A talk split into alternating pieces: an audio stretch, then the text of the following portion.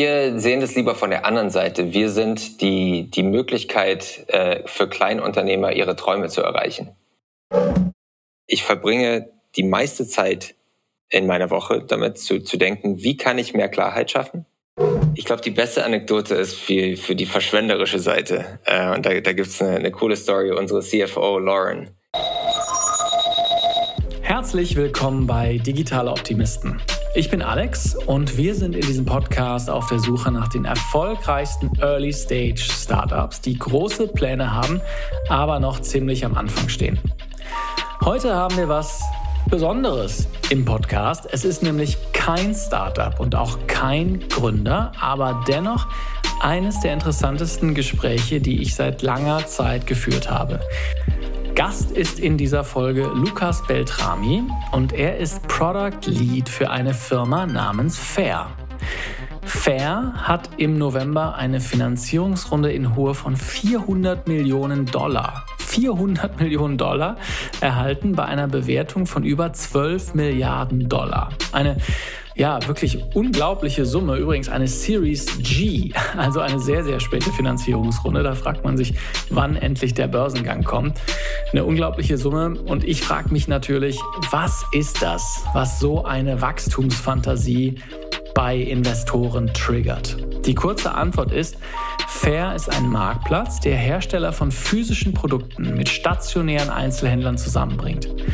Stell dir vor, du produzierst ein Produkt wie Ohrringe, die du gerne in kleinen Einzelhändlern, den Mom-and-Pop-Shops, wie man sie in Amerika nennt, verkaufen möchtest. Es stellt sich raus, das ist gar nicht so einfach, diese lokalen Einzelhändler zu finden, die deine Ohrringe verkaufen wollen. Fair macht aber genau das und wie wir im Gespräch merken, sogar noch eine ganze Menge mehr. Luca, herzlich willkommen bei Digital Optimisten. Wo erreiche ich dich? Danke, Alex. Ich bin in Salt Lake City in Utah in den Vereinigten Staaten. Uh, Salt Lake City. Du bist der erste Gast, der aus Salt Lake City, den ich da erreiche. Was machst du da? Äh, Im Moment bin ich hier mit meiner Frau, die hier an die Universität äh, geht in, in, in, Salt Lake City. Äh, mein, mein Beruf ist bei Fair in San Francisco. Und ich werde demnächst, wenn das Büro wieder komplett offen ist, auch oft wieder dahin reisen. Da, okay, alles klar, das ist doch ganz gut. Da werden wir natürlich intensiv drüber sprechen, was du da machst natürlich. und was fair ist. Ich muss dich fragen, eigentlich müsste Podcast doch das perfekte Medium für dich sein, oder? Ich habe gehört, dass du als Teenager ein Synchronsprecher für Deutschkurse warst. Stimmt es? Ja, ich habe das, das war tatsächlich mein mein Teenager-Job. Ich war auf der deutschen Schule in London und äh, eine Firma dort hat äh, Synchronsprecher gesucht für Deutschkurse für englische, englische Schulkinder. Und die haben dann an der deutschen Schule äh, Leute gesucht und ich habe mich beworben und musste äh, für die für die Audition musste ich durch einen Kühlschrank gehen und äh, Gemüse angucken und sagen, mmm, Tomaten, uh, Gurken. okay. Und das hat dir den Job äh, gebracht. Das heißt, ja. wir können uns freuen auf eine Stunde äh, Audiogenuss mit dir. Hoffen wir es mal. Doch, das ist doch ganz gut. Jetzt muss ich dich natürlich fragen, wir haben natürlich öfter mal Gründe aus oder ja, Leute aus den USA da, die bei Startups arbeiten. Äh, jetzt ist natürlich die Frage offensichtlich, wie hat es sich in die USA verschlagen? Ja, äh, das ist jetzt mittlerweile länger als zehn Jahre her. Ich war in Deutschland Unternehmensberater und habe gemerkt, ich wollte unbedingt äh, erstens mehr Verantwortung und zweitens in kleineren Firmen arbeiten. Und da hat sich so ein bisschen der Gedanke, der, der Gedanke in meinem Kopf geformt, ich möchte eine Firma gründen. Und äh, als ich mich dann so ein bisschen umgeschaut habe, ich habe ein bisschen in der deutschen Startup-Szene rumgeschaut und habe gemerkt, äh, wie die Dinge in Amerika passieren, hat mich irrsinnig fasziniert. Und dann war es so, dass äh, die großen Unternehmensberatungen ja diese, diese ähm, Möglichkeiten haben, für MBAs nach Amerika zu gehen. Und ich habe das Glück gehabt, in eine gute MBA-Schule in Amerika äh, angenommen zu werden bin nach Amerika gegangen mit der Hoffnung, äh, während meines MBAs eine Firma zu entwickeln. Hat sich dann glücklicherweise ergeben. Ich habe eine Firma gegründet aus der Uni heraus und bin dann hängen geblieben. Äh, als die Firma dann nicht geklappt hat, habe ich zufällig meine Frau kennengelernt und dann war, dann war das Ding gegessen. Das ist ja schön. Und deine Frau ist Amerikanerin, wenn ich fragen darf? Ja, meine Frau ist Amerikanerin. Äh, sie ist in China geboren, aber ist mit, mit einem Jahr nach Michigan gezogen. Ah, okay. Dann ist auch die, dann, dann muss ich die Frage nach der Aufenthaltsgenehmigung nicht mehr stellen. Das ist nämlich immer so eine Sache. Die sind da ganz schön streng, die Amerikaner. Jetzt lass uns doch mal auf dein erstes, ähm, auf dein erstes eigenes Ding äh, zu sprechen kommen. Ja, Travel Nuts hieß das. Was war genau. das und was habt ihr da gemacht? Travel Nuts war eine Plattform, die ähm, unabhängige Hotels mit ähm, Anbietern von Touren und Aktivitäten zusammengeführt hat um Hotels die Möglichkeit zu geben, lokale Aktivitäten anzubieten, ohne dass sie einen Concierge haben müssen. Kleine Hotels können sich das ja oft nicht leisten, Concierge einzustellen und haben nicht die Zeit, da große Kuration von Aktivitäten zu machen. Äh, und deswegen dachten wir, das wäre eine gute Möglichkeit für Hotels, ein bisschen Kommission zu verdienen, äh, indem sie ganz einfach eine Plattform anbieten können, auf der äh, Gäste Aktivitäten buchen können, die sie ja ohnehin suchen würden. Und dadurch würden wir den Gästen das Leben auch einfacher machen. Das hört sich erstmal super interessant an. Was hast du da gelernt? Warum hat es am Ende nicht geklappt? Das war ziemlich erstaunlich. Auf der, auf der Seite des Gasts hat es extrem gut funktioniert. Ähm, Gäste haben reihenweise mit ihrem Hotel diese Aktivitäten gebucht. Was wir allerdings gelernt haben, war, dass die Hotelunternehmer, die ja tatsächlich nur ein Software auf ihre Website äh, zulassen mussten, viel mehr äh, resistent gegen neue Technologien waren, als wir gedacht hätten. Mm, okay, das ist der Two-Sided Market, ne? den man irgendwie knacken muss. Das ist ja genau. interessant. Dann wollten die das nicht.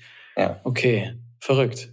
Aber du bist ja relativ leicht äh, sanft gefallen, kann man, so sieht es zumindest aus, wenn man dein CV äh, liest, denn du bist ja in ja vielleicht das spannendste Travel Startup, ja, Startup kann man es nicht mehr nennen, wenn es an der Börse ist, gekommen was hast du danach gemacht? Ja, wir haben, äh, wir haben versucht, diese Firma irgendwie zu, zu valorisieren. Wir haben gemerkt, alleine schaffen wir es nicht, weil der, der Vertrieb an, an kleinen Unternehmer so schwierig war. Deshalb haben wir mit großen Playern in der Reiseindustrie gesprochen, um zu verstehen, ob sie Interesse daran hatten, unser Business weiterzuführen oder zu übernehmen. Äh, darunter fiel auch Airbnb, weil wir wussten, diese, diese Kleinunternehmer, die Hosts, haben natürlich Interesse, vielleicht äh, Aktivitäten anzubieten und ähm, als wir diese Diskussion mit Airbnb hatten, äh, kam heraus, dass Airbnb wenige Monate später ihr äh, Aktivitätenprodukt an den Markt bringen wollte. Das heißt, sie wollten unsere Technologie nicht. Aber wir sind voneinander beeindruckt gewesen und äh, ich bin dann als Produktmanager bei Airbnb eingestiegen. Ah, das heißt, haben die ein Equi-Hire gemacht? Leider nein. Äh, es war ein Straight Hire, aber ich bin äh, sehr, sehr glücklich gewesen, dort als Produktmanager anfangen zu dürfen. Ja, das, äh, wie ist es denn so, äh, sagen wir mal so, Verkauf, weil irgendwann warst du in einem Verkaufsgespräch mit Airbnb. Wie war es denn damit? Ist es einfach, da, da ein Gespräch zu bekommen? Hören die sich das erstmal an oder wie läuft sowas ab? Äh, Airbnb hat sehr viele Übernahmen gemacht und das heißt, sie waren sehr offen dafür, äh, mit, äh, darauf mit, mit Unternehmern zu sprechen. Ähm, es gibt ja verschiedene Möglichkeiten, die so eine große Firma dann erwägen kann. Oft geht es darum, einfach Talent einzukaufen. Also wenn du ein cooles Team hast, das gut miteinander arbeitet und äh, gut eingestimmt ist aufeinander, ist es auch oft so, dass Firmen gekauft werden, nur damit du das Team hast. Jetzt war das so, dass unser Team in Europa war. Das war jetzt weniger attraktiv für Airbnb, die ja sehr zentral organisiert sind mit äh, Ingenieuren. Ähm, aber dennoch waren sie sehr offen da, dafür, mit uns zu sprechen, zu verstehen, wie wir die Industrie interpretieren. Und ähm, wir haben mehrere von diesen Gesprächen gehabt, hatten auch ein paar Angebote und letzten Endes haben wir uns dann verteilt als Team äh, und, und haben versucht, das Produkt ein bisschen weiterzuführen nebenbei. Ja, cool, verstehe. Klasse. Trotzdem, trotzdem glaube ich, spannende Erfahrung. Und jetzt, dann bist du ja, warst du relativ lange bei Airbnb, hast ja auch äh, ähm, die, die Leiter, bist du hochgeklettert, hast da eine ganz tolle Laufbahn gemacht und bist dann zu Fair gewechselt. Bleiben wir nochmal erst wann, kurz bei Airbnb, wann hattest du das Gefühl, du musst was Neues machen? Was hat es in dir ausgelöst? Naja, äh, ein großer Wendepunkt war natürlich das, das IPO. Ähm, das IPO ist ein Moment, wo die Firma wirklich äh, das, das letzte, die letzte Stufe des Erwachsenwerdens vielleicht so ein bisschen erreicht. Und ähm, nach dem IPO habe ich gemerkt, dass einige Dynamiken sich in die Firma gefunden haben, die für eine, eine Firma dieser Größe und dieses Profils absolut notwendig sind. Ähm, aber ich habe dann ein bisschen dieses Gefühl wiedererkannt, das ich damals in der Beratung hatte. Ich will, ich will wieder was Kleineres, ich will wieder was Schnelleres mit einem, einer stärkeren Wachstumsdynamik. Und ähm, mich hat so ein bisschen der Reiz wieder gebissen, äh, in eine kleinere Firma zu gehen. Okay, ja, dann bist du zu Fair gewechselt. Wir sprechen gleich über Fair im Detail, was, was, was Fair macht. Und so klein sind die ja mittlerweile auch nicht mehr, wenn ich die, die Zahlen äh, auf Crunchbase, was die Finanzierungsrunden angeht, anschaue. Aber lass uns erstmal bei dir bleiben. Was machst du genau bei Fair? Äh, ich leite das Produktteam, das alle Produkte für Händler äh, äh, herstellt. Das heißt, wir sind ein, ein, zweiseitiger Marktplatz. Wir haben auf der einen Seite unabhängige Händler, auf der anderen Seite unabhängige Hersteller. Und mein Team äh, befasst sich mit allen Produkten für Hersteller. Das sind Online-Produkte wie unsere Website, aber auch Offline-Produkte wie unsere Zahlungsziele und unsere Kreditprodukte. Mhm. Spannend. Okay, lass uns, ich glaube, das ist ein guter Zeitpunkt, um jetzt mal auf Fair doppelt zu klicken, ja. um genau zu verstehen, was ihr macht. Hm, ich habe es eben schon gesagt, also Fair kann man natürlich nicht mehr als Startup bezeichnen. Ihr habt eine Series G geraced mhm. im November, glaube ich, ja, unglaubliche 400 Millionen Dollar, ja, äh, haben die Venture Capital Firmen locker gemacht bei einer Bewertung von über 12 Milliarden Dollar. Da muss man natürlich die Frage stellen, was begeistert Venture Capitalisten an der Firma? Oder anders gefragt, wie erklärst du eigentlich deiner Oma, was du bei, was ihr bei Fair macht? Ja, die letzte Frage ist gut. Meine Oma würde ich tatsächlich äh, erklären anhand, äh, eine, anhand des Beispiels von Tante Emma, äh, beziehungsweise in unserer Familie Tante Carla, die äh, tatsächlich einen kleinen Laden führt, führte. Äh, mittlerweile ist es äh, in der Familie weitergegeben worden, aber ihre, ihre Schwester Tante Carla führt den Laden in San Giorgio di Nogaro in der Nähe von Udine in Nordostitalien. Und das war so die typische kleine Geschenkeboutique, mit äh, kleinen äh, so, so, so Holz, äh, Holzgeschenken und Karten und ähm, Tante Emma oder Tante Carla in diesem Fall hat natürlich die Schwierigkeit, dass sie, äh, dass sie sich differenzieren muss heutzutage. Denn äh, selbst in San Giorgio di Nogaro fangen Leute an, bei Amazon zu kaufen. Und ein Laden wie der, der Laden von Tante Carla muss sich differenzieren, entweder über den Preis, was natürlich gegen Amazon äh, sehr schwierig ist, weil die bessere Konditionen bekommen, oder eben über coole neue Produkte, die sonst keiner so gut findet. Das Problem ist, Tante Carla hat nicht so viele Produkte in ihrem Laden. Das heißt, wenn sie zufällig die falschen Produkte einkauft, die dann keiner kaufen will, sitzt sie auf einem Haufen unverkaufter Produkte, hat ein riesiges finanzielles Risiko und äh, man kann sich vorstellen, sie hat jetzt nicht äh, sehr viel Cash darum liegen. Das heißt, Tante Carla muss äh, sich damit befassen, dass sie die richtigen Produkte einkauft. Das heißt, sie muss äh, die Hersteller richtig kennenlernen, sie muss die Ware berühren, sie muss ein Gefühl dafür bekommen, ob das tatsächlich gute Ware ist. Und das kostet natürlich unheimlich viel Zeit, das kostet unheimlich viel Geld, oft muss sie aus Messen gehen und, und das ist ziemlich ineffizient. Und dementsprechend, was wir machen, ist, wir bringen Tante Carla alle äh, Tools und vor allem die Konditionen, die sonst nur größeren Läden und Filialisten und großen Playern zur Verfügung stehen würden. Und damit stellen wir sie im im Kampf gegen Amazon, im Konkurrenzkampf gegen Amazon und anderen großen Playern äh, so auf, dass sie überleben kann. Das ist interessant. Lass mich da mal nachfragen. Was du beschreibst, ist, dass in einer Welt ohne euer Angebot bei Fair ist es so, dass deine Tante Carla, übrigens wunderbar, wie du äh, das Italienische aussprichst, da merkt man doch, dass ich Deutsch bin und äh, das nicht so gut kann wie du. Aber ähm, deshalb sage ich den Namen nicht, sondern nur äh, Tante Carla, das kann ich aussprechen, unfallfrei. Äh, das heißt, wenn die vorher, die hat nur eine begrenzte Regalfläche. Die kann nur ein paar, die ist nicht der Everything Store wie Amazon. Ja, die muss irgendein Einkaufserlebnis schaffen. Die muss was Besonderes haben in ihrem Laden, damit Leute nicht sagen, komm, ich order es einfach von Amazon, ist mir egal. Nein, ich gehe zu Tante Carla, denn da gibt es irgendwie die besonderen Sachen, die ich vielleicht sonst nicht bekomme. Und was sie vorher machen musste, ist, sie musste auf Messen gehen, die musste sich das irgendwie anschauen und selbst dann hatte sie immer noch das riesige Risiko, dass sich die Ware nicht dreht. Und jetzt äh, helf mir nochmal. Das heißt, was macht sie jetzt mit Fair? Jetzt geht sie auf die Website und was findet sie da vor? Bei Fair kann sie bestellen, äh, als würde sie auf Amazon bestellen. Das heißt, die Bestellerfahrung fühlt sich an wie ein Konsumentenerlebnis. Ganz einfach, schnell, äh, mit, mit vielen Fotos und Informationen. Sie kann die Ware bestellen, ohne auf eine Messe gehen zu müssen.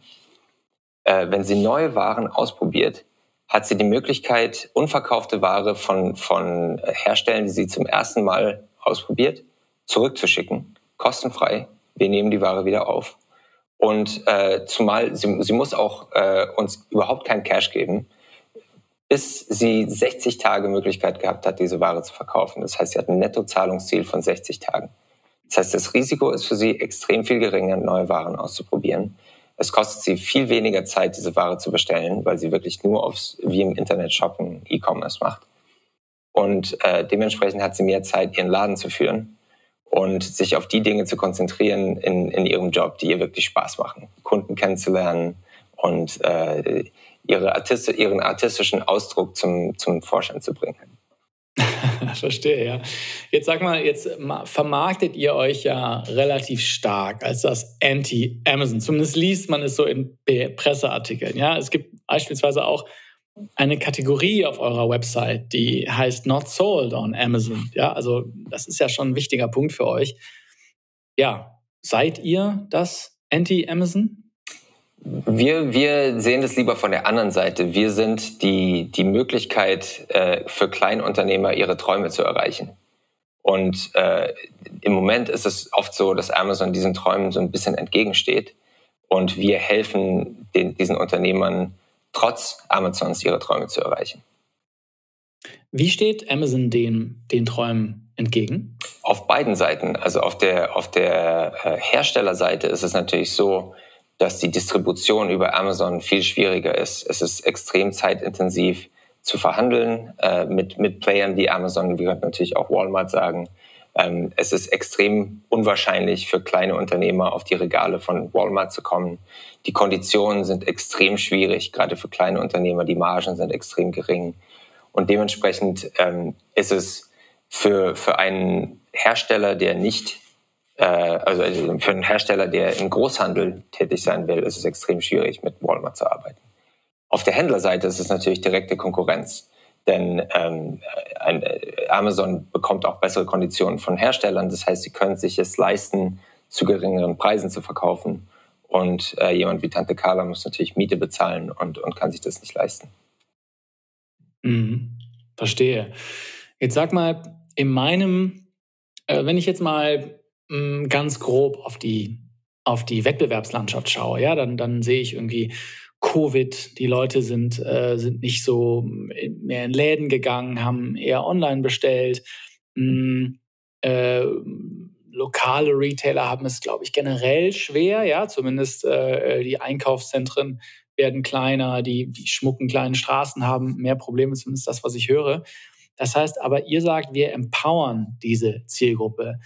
Ist das, mein offensichtlich, Venture Capitalisten äh, messen dem eine hohe Bedeutung zu, eine hohe Erfolgswahrscheinlichkeit, aber wenn ich mal direkt frage, setzt ihr da strukturell auf einen Markt, der eher auf der ja, Verliererseite ist vielleicht zu viel gesagt, aber der halt einen strukturellen Nachteil hat gegenüber Amazon. Und wie seht ihr das?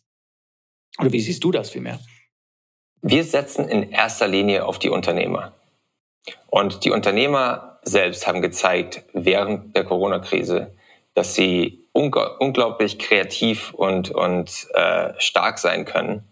Wenn sich die Landschaft ändert, ändern sie sich mit der Landschaft. Was wir auch gesehen haben, ist, dass Konsumenten weiterhin diese Waren kaufen wollen. Und sie wollen sie von diesen kleinen Unternehmern kaufen.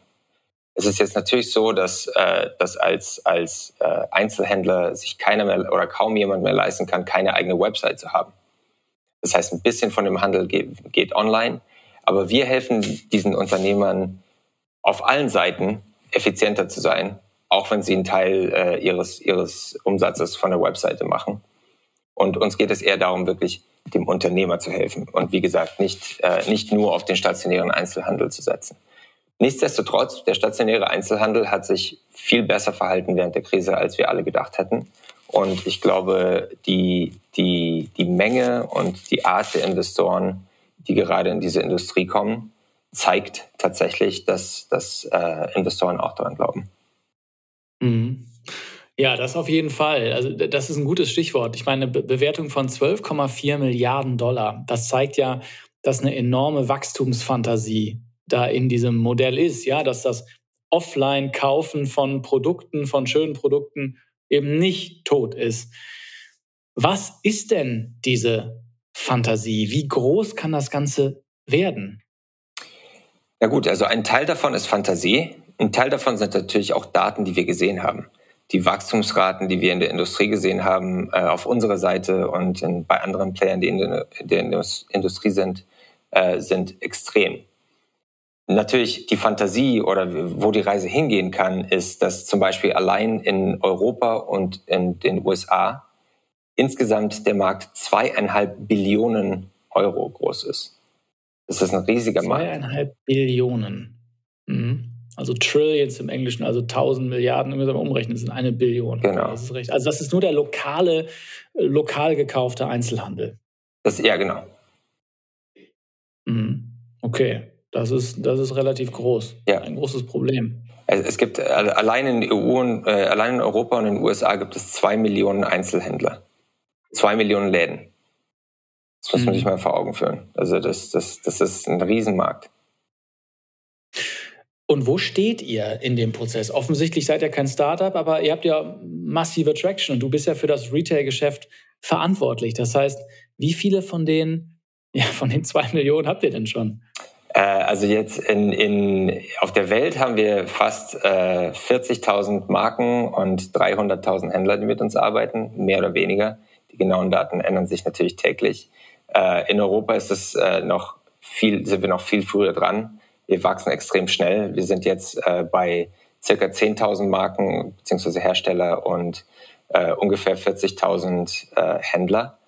Aber was man sich vor Augen führen muss, ist, dass wir in, äh, in, in Europa das Ziel, das wir in Amerika in drei Jahren erreicht haben, in nur sechs Monaten erreicht haben. Das heißt, wir, wir gehen viel schneller voran in, in Europa.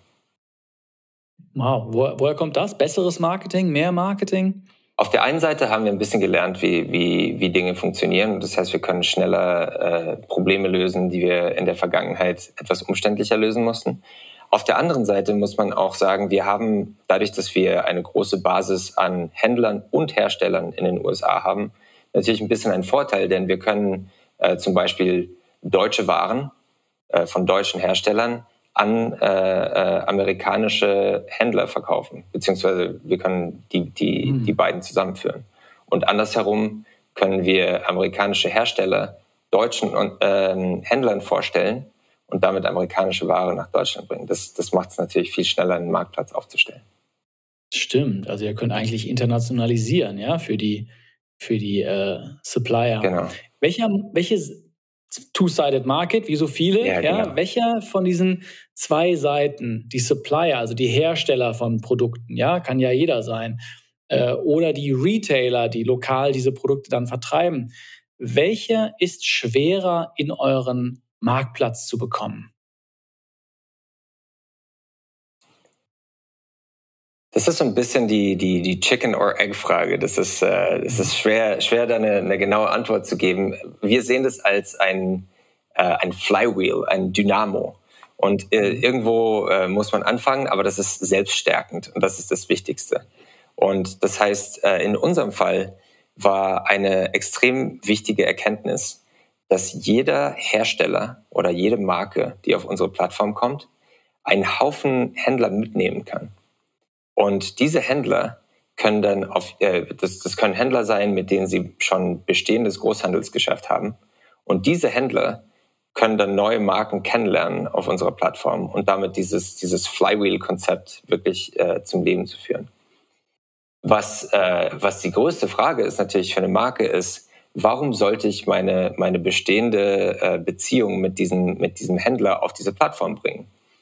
Und äh, das, der, der Wendepunkt war, als wir erkannt haben, dass wir, wenn wir bestehende äh, Beziehungen kommissionsfrei gestalten, das heißt, eine Marke kann Händler, mit denen sie schon arbeiten, auf unsere Plattform bringen, kommissionsfrei und das, das, das Geschäft bleibt lebenslang kommissionsfrei, ähm, wird dieser Händler trotzdem andere Marken finden, für die wir Kommission bekommen und mehr als äh, genug Geld auf die Plattform zu bringen, damit wir es uns leisten können, selbst diese kostenfreie Beziehung äh, aufrechtzuerhandeln und, und, und zu bedienen. Das ist interessant. Lass mich da mal kurz, kurz nachfragen, weil das ist ja so ein, so ein klein, ja, wirklich so ein Flywheel, ja, so ein, so ein Growth Hack, ja, wenn quasi die eine Seite des Marktplatzes die andere Seite wirbt. wenn ich jetzt, angenommen, ich bin jetzt irgendwie ein Hersteller von Kerzen, sagen wir mal, ich mache ganz, ganz tolle Kerzen mhm. und ich habe jetzt einen großen Kunden, ähm, einen Einzelhändler irgendwie, weiß ich nicht, in Berlin, wo auch immer. Ja. Und äh, dann sage ich dem, hey, äh, lass uns das doch zukünftig auf fair machen. Dann erstmal, erste Frage, was ist der Vorteil, wenn ich das über fair mache? Das ist eine sehr gute Frage. Ähm, wie ich vorher gesagt habe, geht es zum einen um äh, Tools und zum anderen auch um Konditionen. Äh, ah, mhm. Tools wie zum Beispiel ähm, Customer Relationship Management Tools. Ein Tool, das erlaubt irgendwie, wenn, wenn ein Hersteller ein neues Produkt auf den Markt bringt, sofort allen seinen bestehenden Kunden zu sagen, hey, ich habe ein neues Produkt, äh, meine neue Duftkerze mit Salbei ist raus, äh, bitte sofort bestellen. Wir mhm. bieten Händlern diese Tools, um sehr äh, effizient und mit wenig Arbeit mit allen ihren Kunden in Kontakt zu treten. Ähm, okay. Mhm. Es, es, geht sogar so weit, dass wir denen eine, so, so, ein Widget auf die Website bringen können, wo jemand äh, sofort äh, Großhandel, zu Großhandelskonditionen bestellen kann. Das heißt, der, der Laden braucht keinen Webshop aufzustellen. Wenn jetzt ein, Hersteller keinen Laden hat, machten sie das über unser Widget. Das mhm. zweite Thema sind Konditionen. Denn äh, ein, eine Transaktion, die, unsere, die auf unserer Plattform stattfindet, hat Zugang zu, den, äh, zu dem Zahlungsziel, also netto 60 Tage Zahlungsziel. Äh, und das ist eine Sache, die, die ein Hersteller sehr schwierig äh, anbieten könnte, weil der Händler, Händler selber natürlich, äh, Entschuldigung, der Hersteller selber natürlich nicht so viel Cash hat und äh, oft das Geld schon früh braucht. Das heißt, ihr geht in die Vorfinanzierung, sozusagen die genau. Zwischenfinanzierung. Genau. Haben die Supplier, die Hersteller, der, die Duftkerzenhersteller, bleiben wir mal in dem Beispiel, haben die nicht Angst, dass sie auf der Plattform dann plötzlich Exposure haben gegenüber vielleicht anderen Duftkerzenmarken, die noch viel besseren Salbei-Duftkerze produzieren? Weil das ist ja dann auch schon der Vorteil von, für die Hersteller, ne? ein großes Portfolio an Marken auswählen zu können. Ja, das ist ein sehr guter Punkt und natürlich ein sehr wichtiges Spannungsfeld, dass wir, äh, mit dem wir auch sehr vorsichtig sind. Was wir wissen, ist, dass die meisten Geschenkboutiquen mehrere Kategorien führen und ähm, dass dementsprechend ähm, die Kerzen nur ein kleiner Bestandteil von ihrem Gesamtsortiment sind. Was wir auch wissen, ist, dass insbesondere bestehende Beziehungen sehr nachhaltig sind zwischen diesen Händlern und diesen Herstellern, denn sie haben sich wahrscheinlich auf einer Messe kennengelernt, ähm, die, die haben schon längere Zeit voneinander, miteinander gearbeitet. Und das heißt, ähm, wenn wir vorsichtig damit sind, nicht andere Kerzen an diesen, äh, an diesen Händler zu, zu bewerben, ist es oft so, dass die, dass die Beziehung nicht gefährdet ist. Hm, okay, verstehe ich, ja.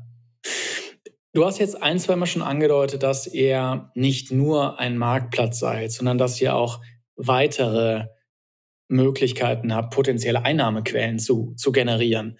Du hast jetzt vor allem auch das Finanzierungsgeschäft äh, ähm, beschrieben. Und ich habe auch gelesen, dass ihr zum Beispiel auch Kreditkarten auf den Markt bringen wollt.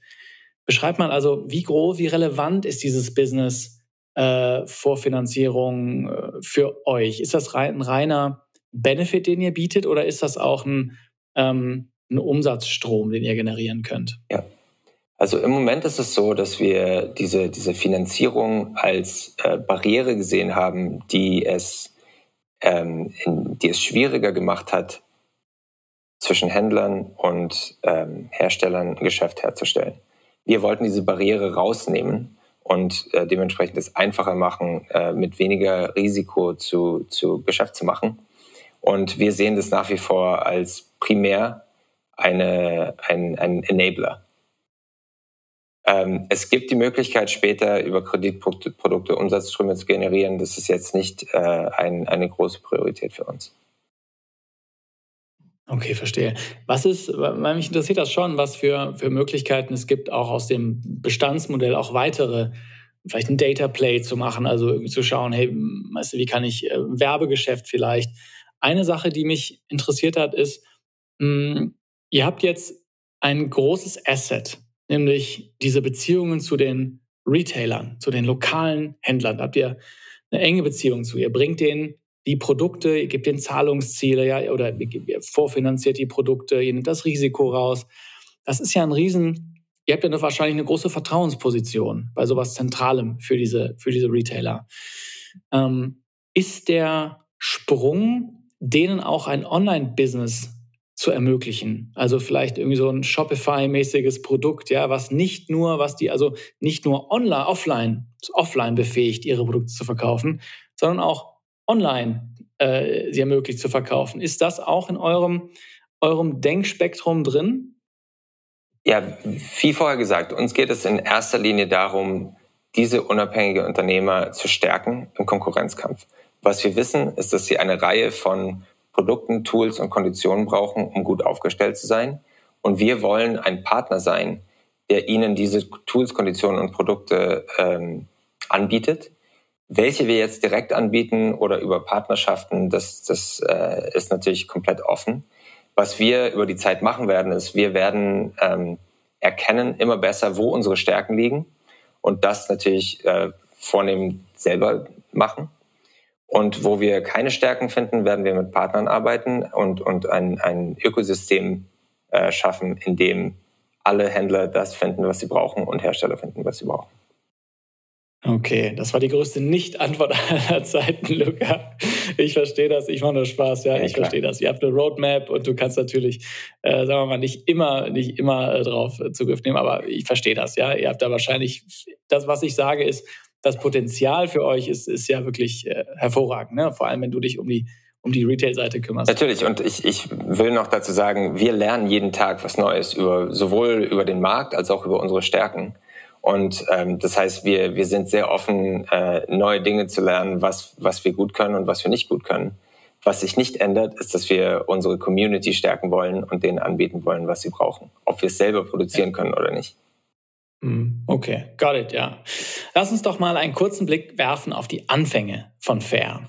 Und ich habe gelernt, dass die Gründer von Fair eine ganz spezielle Art hatten, auf diese Idee zu kommen. Und ich glaube, ein Regenschirm hat dabei eine Rolle gespielt, oder? Wie war das? Ja, das ist genau richtig. Unser, unser CEO Max hat ähm, für eine oder hat mit einem äh, Regenschirmhersteller aus Neuseeland gearbeitet, äh, namens Blunt Umbrella die anfangen wollten, äh, Großhandelsgeschäfte in den USA zu machen.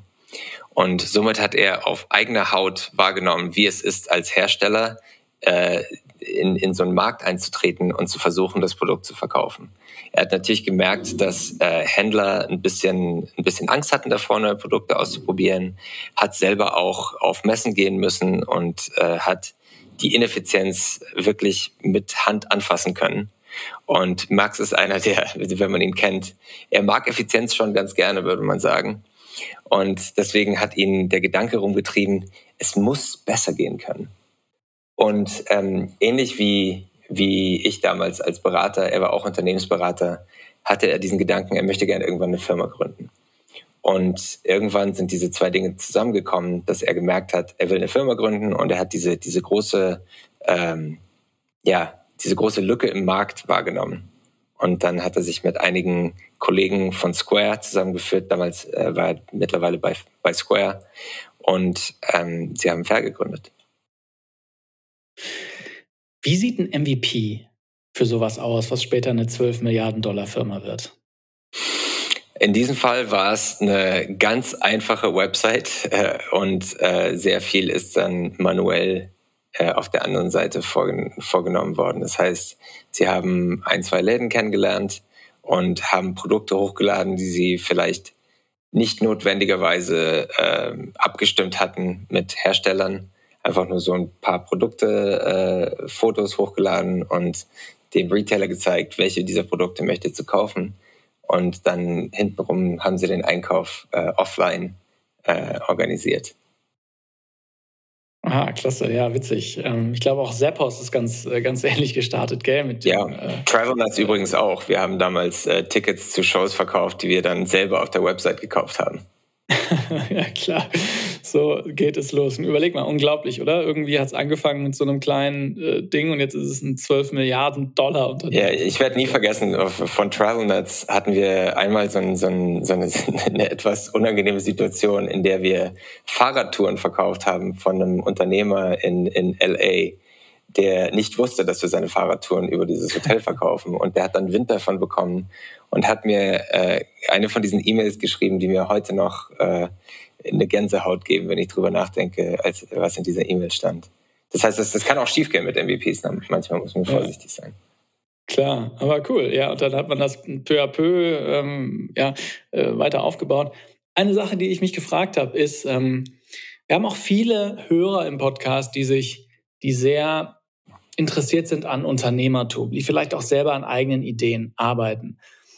Und was ich so spannend fand, ist das Grundprinzip von Fair. Ja, dass man, äh, sagen wir mal, nicht den Weg direkt zum Kunden, sondern die, ja, die Supplier-Seite sich anschaut und die ein bisschen optimiert. Schoko ist zum Beispiel auch so ein Beispiel. Ja, das ist ein mhm. Startup in den USA äh, aus Deutschland, was ähm, die Supplier-Seite für Restaurants automatisiert. Also auch eine Plattform, wo ein Restaurant bestellen kann bei den verschiedenen Suppliern. Das machen die dann nicht mehr per Telefon oder per persönlicher Beziehung, sondern über eine digitale Plattform, äh, die halt äh, Schoko heißt.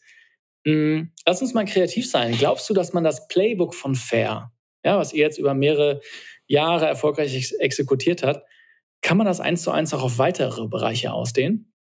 Uh, das ist eine sehr interessante Frage und es kommt ein bisschen von der von der Zoom-Fläche aus. Ich glaube, dass äh, sozusagen auf auf höchster äh, auf höchster Ebene, wenn wir wirklich von von 10.000 Metern drauf gucken, ist das Playbook von Fair nichts anderes als ein typisches Startup-Playbook. Äh, man sucht Probleme in einer Industrie, man versteht extrem gut, warum es Reibung gibt in, in verschiedenen Marktplätzen. Und man versucht ganz gezielt, diese Reibung aus der Transaktion herauszunehmen, äh, indem man wirkliche, also echte User Needs findet und, und behebt. Das Playbook funktioniert immer. Äh, das harte, das Schwierige daran ist natürlich echte Probleme zu finden. Und es gibt so viele Startups, die an Problemen arbeiten, die keine echten Probleme sind. Und das ist äh, leider oft sehr spät erst erkannt, nach einigen Finanzierungsrunden. Das heißt, Product Market Fit ist extrem wichtig. Ähm, wenn man reinzoomt, ist natürlich so, auf der, auf der höchsten Zoom-Stufe ist natürlich so, dass Fair selbst äh, sein eigenes Playbook weiterführen wird in neue Kategorien, in neuen Ländern, äh, in neuen Segmenten. Das heißt, da bin ich extrem zuversichtlich, dass das Modell funktioniert und weitergeführt werden kann. Was sind denn so die spannendsten äh, Segmente, die, die du dir da anguckst? Luca, jetzt ist deine Chance, mal richtig aus dem Nähkästchen zu plaudern. Ja, da muss ich natürlich ein bisschen vorsichtig sein. Ähm, die spannendste, also äh, eines der Segmente, die ich sehr interessant finde, ähm, und wir, wir haben noch nicht genau formuliert, was sich da machen lässt, aber das, äh, das Konzept von Social Selling, das sind diese, diese Unternehmer, die über Social Media verkaufen, äh, die, die so Videos hochladen und ähm, ähnlich wie man das früher auf, äh, im Fernsehen gesehen hat mit der Telefonnummer, wo man anrufen kann und irgendwie äh, ja, eine Step-Maschine, ja. Mhm. genau, eine Step-Maschine bestellen kann, aber online.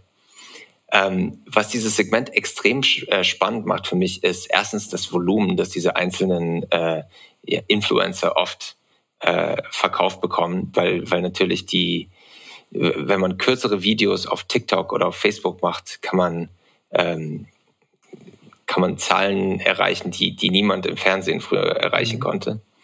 Das andere, was es spannend macht, ist, dass das äh, Logistikprofil von diesen Händlern extrem anders ist. Das heißt, ein stationärer Einzelhändler will natürlich die Ware im Regal haben. Äh, wenn du jetzt ein Influencer auf TikTok bist, willst du die Ware gar nicht mal von Weitem sehen das Konzept von Dropshipping ist so, dass man sagt, ähm, schickt die Ware direkt zu dem, der sie kauft. Und wenn man das mit Großhandel überlagert, äh, finde ich, kommt da was sehr Spannendes dabei raus, wie, wie, wie zum Beispiel Händler über solche Videokanäle kaufen können. Das heißt, deswegen finde ich das Segment extrem interessant. Das ist wirklich spannend. Ja, lass uns mal kurz zusammen drauf rumdenken. Also erstmal, was du beschreibst, dieses Social Commerce, das ist, glaube ich, was, was in, in, in China und in Fernost, glaube ich, eine viel höhere Relevanz hat, als wie ich es in den USA kennengelernt habe und wie ich es jetzt in Europa sehe. Mhm. Mm, das ist in der Tat spannend. Mm, was ich, also du hast jetzt die, die Supplier-Seite angesprochen, ja. Wie kann man sozusagen die Händler noch besser erreichen mit den Produkten, auch Marketing machen für, für, für die Produkte? Das ist ja wahrscheinlich gar nicht so einfach, ja. Also äh, die, die effizient zu erreichen, das, das wäre natürlich auch eure Plattform. Hm, ich habe mich immer gefragt, ähm, Händler, die haben ja also wenn ich dann einzeln, wenn ich jetzt, ich bin das Duftkerzen-Emporium, bleiben wir bei der Idee. Mhm. Und ich stehe dann da und ich weiß genau, hey, Samstag ist mein Tag. Da kommen alle rein, aber es gibt so viel Downtime. Weißt du, da, vielleicht, keine Ahnung, mittwochs um 10 will keiner eine Duftkerze kaufen. Ja, äh, da habe ich mich immer schon gefragt, es muss doch eigentlich eine bessere Art und Weise geben, diese Downtime von Leuten zu nutzen im Retail, um dennoch zu connecten. Weißt du, um dennoch irgendwie an, an Kunden zu kommen. Ich weiß, dass dieses Segment, also vom Händler zum Kunden, jetzt nicht euer Sweet Spot ist, sondern Supplier zum Händler. Mhm. Aber ähm, auch das hat mich jetzt auf die Idee gebracht, dass eigentlich da noch viel möglich ist in dieser Kette von Supplier zu Händler zum Kunden. Ja, natürlich. Und wir, wir, können, wir können selbst dieses, äh, dieses Modell ermöglichen, indem wir sagen, wenn du als Duftkerzen-Emporium samstags von 10 bis 11 äh, über Facebook verkaufen willst, können wir dir ähm, natürlich die, die Hersteller finden lassen, die die Ware direkt an die Kunden schicken mhm. wollen, sodass du dich nicht darum kümmern musst, die Logistik dafür zu, ähm, zu sortieren. Ja, ja, ist ein spann spannender, spannender Gedanke. Das ist wirklich, also jetzt auch in unserem Gespräch, die Fantasie, die die Venture Capitalists haben, euch, weil ihr, die, die wird schon nachvollziehbarer, weil diese Beziehung wirklich so spannend ist, ja, und, und auch die, die Dropshipping-Capability, das, das ist ganz spannend. Luca, wir müssen unbedingt jetzt auch über deinen Job bei Fair sprechen. Ja, wir haben jetzt sehr, sehr viel über, über Fair gesprochen, aber mh, hm, sagen wir mal, dadurch, dass du fünf Jahre Product Lead bei Airbnb warst und jetzt bei, bei Fair, lass mich dich mal allgemein fragen, wie sieht eine Woche aus als Product Lead bei Fair? Was machst du eigentlich so den ganzen Tag? Ja, das ist spannend. Das, äh, ich würde sagen, es, es hat sich auch extrem geändert über die Zeit bei Fair. Ich bin jetzt seit acht Monaten bei Fair. Ähm, ich habe angefangen und hatte nur drei Produktmanager unter mir. Jetzt habe ich mittlerweile 14. Das heißt, die typische Woche hat sich ein bisschen äh, entwickelt über die Zeit. Aber ich glaube, die, die, die großen Blöcke sind, beziehungsweise, ich mache einen kleinen Schritt zurück. Was macht ein guter Produktleader? Ein guter Produktleader für mich macht zwei Dinge. Erstens, er schafft Klarheit und zweitens, er, er schafft äh, Geschwindigkeit oder nimmt Reibung aus dem, aus dem Entwicklungsprozess raus. Das heißt, äh, ich verbringe die meiste Zeit in meiner Woche damit zu, zu denken, wie kann ich mehr Klarheit schaffen und wie kann ich mehr Velocity, wie kann ich mehr, mehr Geschwindigkeit schaffen. Und äh, dementsprechend äh, nimmt die Form von dem, was ich mache, auch was Ähnliches an. Das heißt, wenn es um Klarheit geht, denke ich über Strategie nach. Ich denke darüber nach, ähm, wie wir, wo wir äh, vielleicht strategische Lücken haben und wie ich die Klarheit schaffen kann, zu entscheiden, was produzieren wir, für wen, warum und in welcher, in welcher Reihenfolge. Und äh, wie sich das gestaltet, ist ähm, eine Reihe von äh, Dokumenten, die geschrieben werden. Wir sind sehr groß auf Strategiedokumenten aus bei Fair. Ähm, die, das, das nimmt natürlich viel Zeit mit, mit Leadership. Ich verbringe ähm, ein, zwei Stunden alle paar Wochen mit unserem CEO Max und rede über Strategie. Und wir, wir verfassen dann Dokumente mit meinen Produktmanagern zum, zu fragen, wie sollen wir jemals eine Kreditkarte an den Markt bringen oder wie funktioniert Social Selling? Ähm, das ist sozusagen die, die strategische Seite und die Klarheit. Das wird natürlich dann auch an die Teams gebracht.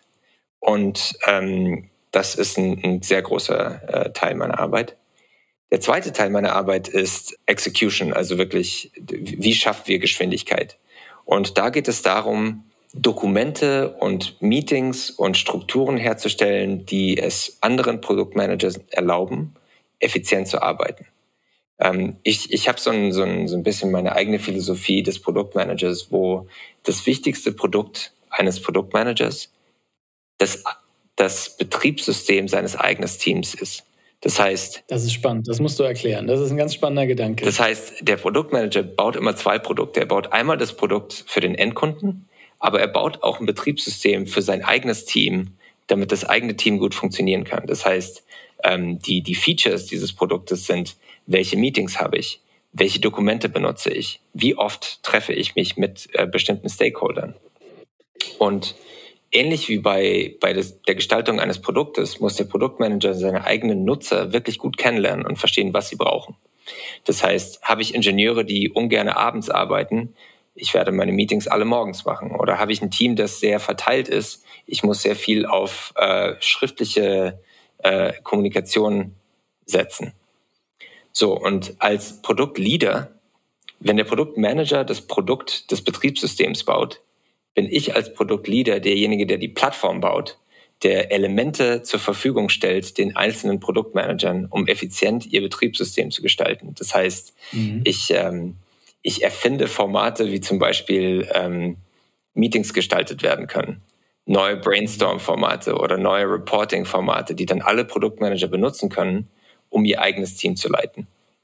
Das ist äh, Teil das ist der Velocity. Spannend, ja. Und das heißt, du nimmst sozusagen, du baust ein Werkzeug, du, du tust quasi in, in Werkzeuge in den Werkzeugkasten, ja, ein Hammer, ein Schraubenschlüssel und das kann dann verschiedene Dinge sein.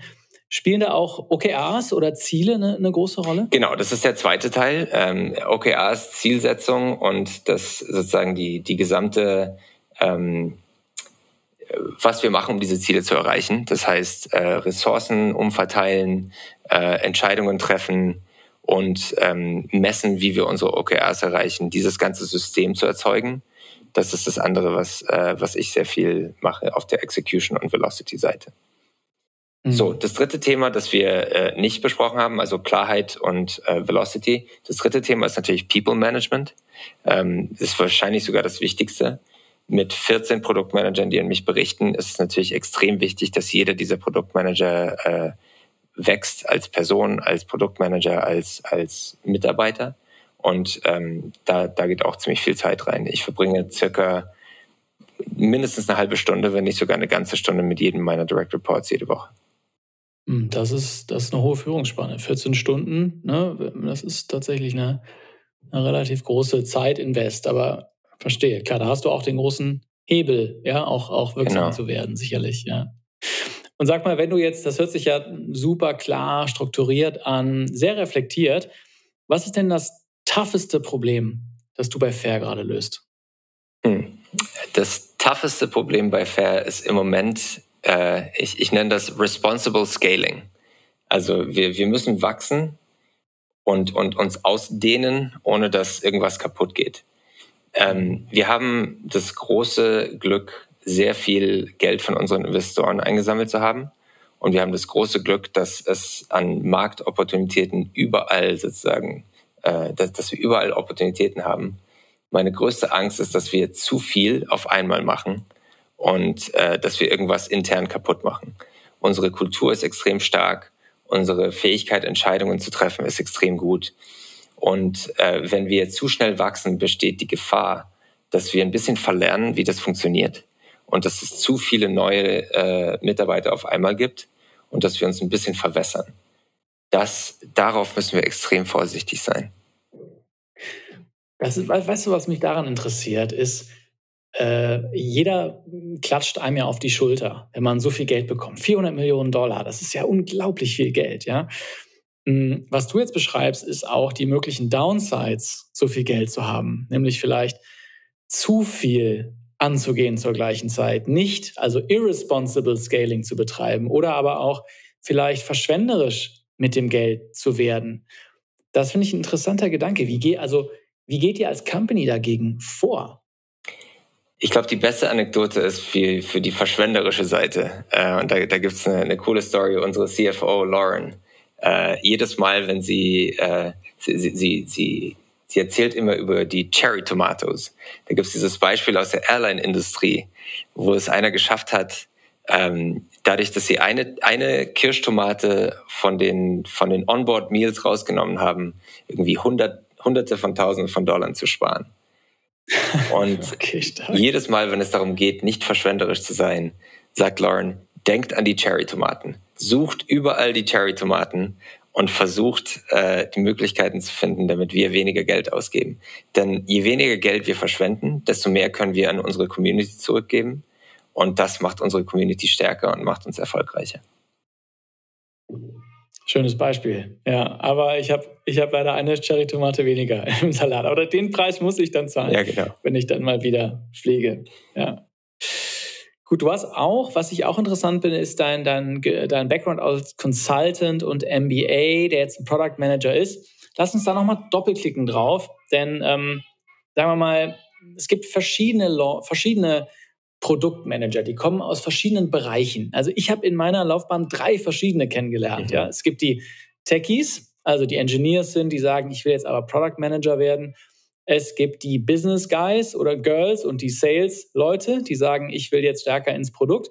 Und es gibt die Designer, ja, die auch sagen, ich möchte jetzt äh, stärker in die Gesamtverantwortung eines Produktes gehen.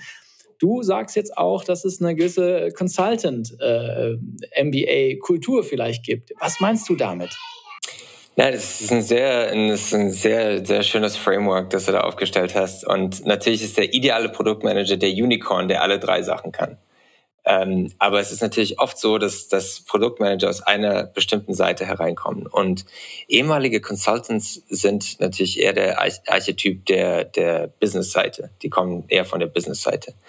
Und generell sind Produktmanager, die von der Business-Seite kommen, ein bisschen verschrien in Silicon Valley. Denn ähm, es wird so ein bisschen das Gefühl erzeugt, dass sie nicht so wirklich verstehen, was hinter der Technologie steht, dass sie nicht wirklich den Nutzer verstehen und dass sie so ein bisschen wie so ein, wie so ein Mercenary sind äh, die einfach nur irgendwie in der coolen Tech-Industrie arbeiten können. Ähm, was ich gelernt habe, ist es eigentlich äh, ehemalige Unternehmensberater in besonders äh, extrem gute Product Manager sein können. Äh, sie müssen nur sicher sein, dass sie sich auf ihre Stärken befassen und den Ingenieuren und den Designern klar vor Augen führen, wie sie ihre Stärken zum Ausdruck bringen können und ihr Leben einfacher machen können.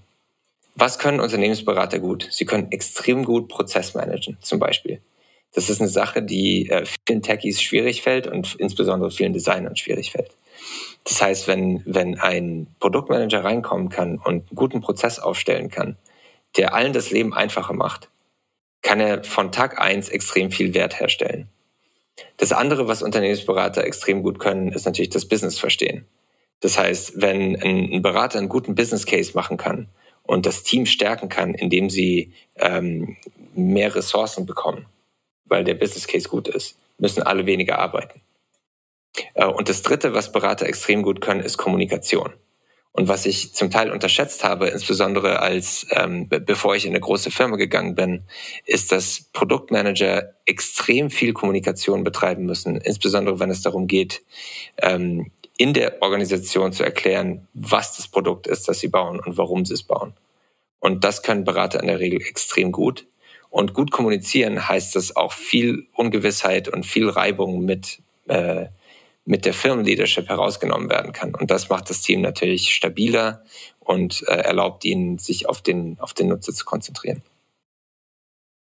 Das sind wirklich spannende Gedanken, weil ich, ich mache mir da viele, weil ich mache mir da auch viele Gedanken drüber, denn in den USA ist der oder die Produktmanagerin äh, so, ja, auch im Tech-Bereich so, das will eigentlich jeder werden. Ja, und in Deutschland ist es hm, gefühlt noch nicht so angekommen. Da gibt es auch andere Modelle, Product Owner, Product Manager. Das Konzept gibt es in den USA nicht so, habe ich zumindest noch nicht so gesehen. Bei Google ist es nicht so. Ähm, deshalb sind das spannende Gedanken, die, glaube ich, auch die eine Diskussion triggern, die wir in Deutschland, glaube ich, nicht so präsent haben. Ja, das, das, das finde ich ganz spannend. Ja. Luca, wir müssen, wir kommen langsam schon zum Ende unseres Gesprächs. Ja, ich glaube, das war, es hat mir unheimlich viel Spaß gemacht. Ich kann dich natürlich nicht gehen lassen ohne die Rapid Fire Questions. Das machen wir immer hier in dem Podcast.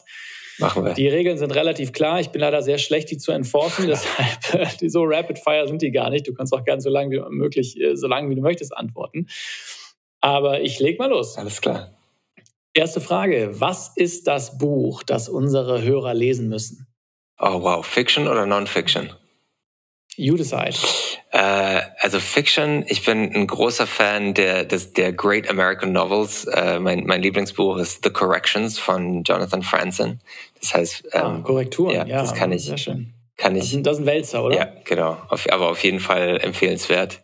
Ähm, Non, Non-Fiction fand ich ähm, von, von Ben Horowitz, The Hard Thing About Hard Things, fand ich extrem interessant. Vor allem, weil ich das gelesen habe, als ich gerade eine Firma gegründet habe. Und äh, zu Travelnuts Zeiten. You could relate. I could relate. okay, got it. Gut, nächste Frage. Worauf bist du stolz? Wow. Ich bin stolz, dass meine letzten drei Jobs äh, dass, dass den roten Faden hatten, Unternehmer zu empowern. Und das ist eine Sache, die mir extrem wichtig ist. Tolle Antwort. Ja, kommt, kam auch in diesem Gespräch, glaube ich, sehr gut raus. Nächste Frage. Worüber kannst du dich im Job richtig aufregen? Ich kann sehr ungeduldig werden, wenn Menschen Zeit ineffizient nutzen. Das heißt, wenn jemand unvorbereitet ist und versucht, trotzdem ein Meeting zu haben, äh, dann werde ich sehr, sehr ungeduldig. Und was machst du dann? Dann frage ich ganz dezent, ob es dann vielleicht besser wäre, dass wir uns nächste Woche treffen, damit sich alle vorbereiten können. Alles klar. Sehr charmant. Nächste Frage. Welches Startup würdest du gründen, wenn das Geld keine Rolle spielen würde, wenn du das Vermögen von Jeff Bezos hättest? Wow, äh, das wäre wahrscheinlich eine eine Kochschule, eine Plattform für Kocherlebnisse in Italien für Amerikaner, die nach Italien kommen wollen und kochen lernen wollen. Das ist ja toll. Ich stelle mir, stell mir gerade so einen großen Tisch im Sommer vor unter Olivenbäumen und äh, eine, eine, Villa in der Toskana und hinten wird gekocht und dann gehen alle raus äh, und, und gehen da an den Genau Tisch. so ich glaub, sieht's das aus. Kann man gut vermarkten. Ja. ja. Das kann man, glaube ich, gut vermarkten. Customer Acquisition Cost wahrscheinlich gar nicht so, so hoch mit dem Bild. Ja. Nächste Frage. Was vermisst du an Deutschland? Äh, einerseits. Sag nicht das Brot. Ich wollte gerade das Brot sagen, aber dann das äh, würden alle sagen. Äh, worauf ich, äh, ich, ich werde die Frage umstellen. Worauf freue ich mich am meisten, wenn ich nach Deutschland gehe? Anders, äh, also jetzt nicht nur Freunde sehen. Ich würde sagen Weißwurstfrühstück. okay, das ist gut, ja. Weißwurstfrühstück, ja, sehr gut. Du kommst aus der Region, ne? Ich bin, äh, als ich drei Jahre alt war, nach München gezogen. Ja, sehr gut. Was vermisst du denn nicht an Deutschland?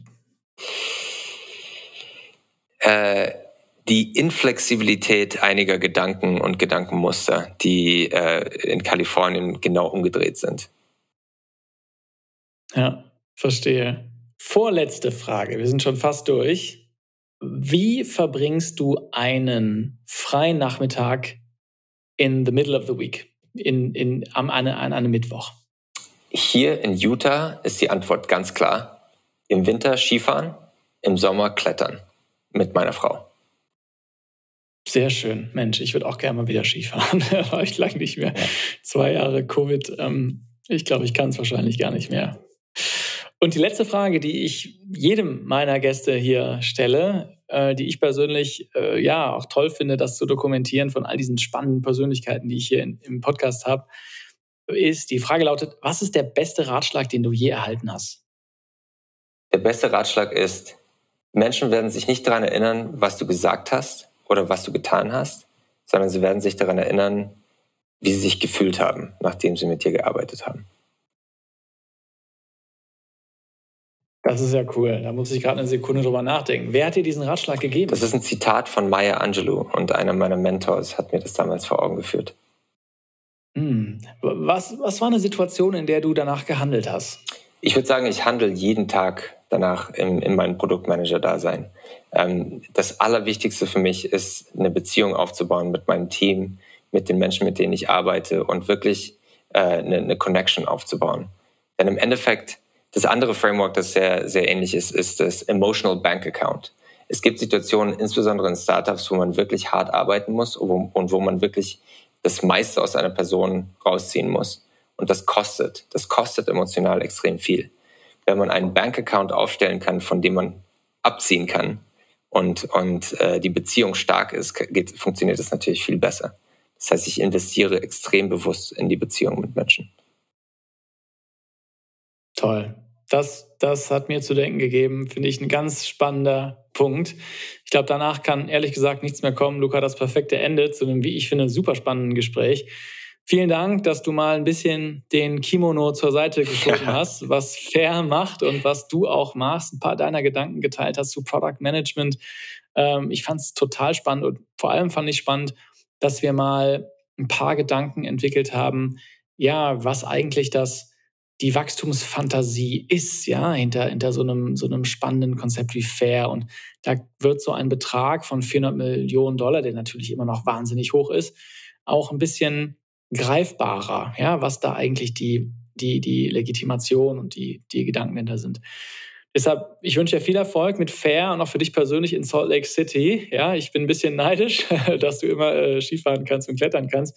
Ähm, genau, bis dann wünsche ich dir alles Gute und bis dann. Vielen Dank, hat mich sehr gefreut. Tschüss, Alex. So viel zu dieser Folge von Digital Optimisten. Ich hoffe, du fandest die Folge genauso spannend wie ich. Ich finde es immer spannend, auch über neue Business Opportunities zu sprechen. Und ich glaube, das haben wir in, diesem, in dieser Folge ganz gut hinbekommen. Wenn dir die Folge gefällt, dann teile sie doch gern mit einer weiteren Person, die auch daran Spaß haben könnte. Und wenn du magst, gib mir gerne 5 Sterne bei Apple Podcasts oder Spotify. Bis in zwei Wochen mit einer nächsten Folge. Bis dahin, macht's gut.